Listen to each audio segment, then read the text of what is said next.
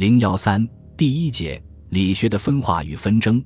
明代的理学纷争在文化史中最令人注目。明代理学发达，理学中的派别之争也极为纷繁复杂。明末的黄宗羲说：“有名文章史功，皆不及前代；独于理学，前代所不及也。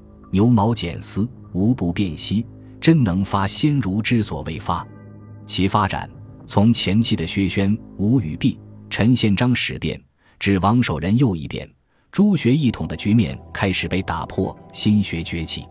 王守仁之后，王门新学分化为左、中、右三派交争，又有陈宪章嫡传弟子湛若水，主张随处体认天理，形成与王守仁持良知不同的新学路线。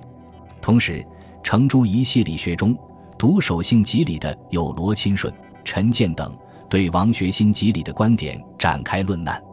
理学之外，有王廷相、吴廷汉、吕坤等人。继承宋张在弃本论的唯物主义观点，对理本论的程朱之学和新本论的陆王之学展开批判。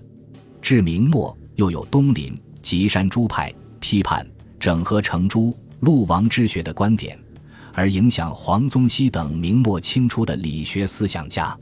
在争辩、分化、整合的演进过程中，理学也逐渐走向了它的衰落。